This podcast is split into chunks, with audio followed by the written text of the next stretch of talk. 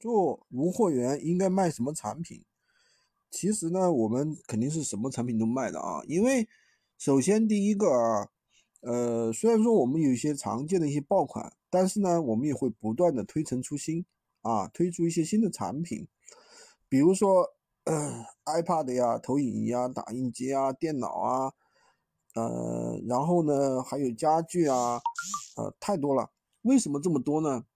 为什么这么多产品呢？因为只有产品多了，那你的可选择性才大，对吧？你可以根据你自己的想法去选择啊，你适合做哪种产品。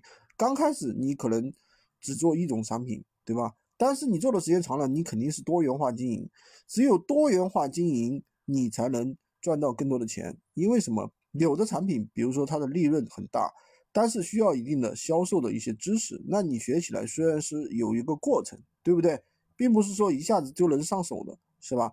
那简单的产品你可能卖起来比较快，啊，所以说这样的是一个过程啊。做无货源肯定是什么都卖的呀，本身就是无货源，我们也不是厂家，也不是什么，对吧？也不是说你是厂家，你有货源优势啊，你的你的价格很低，你可以成本价出售，你甚至赔赔本卖，对不对？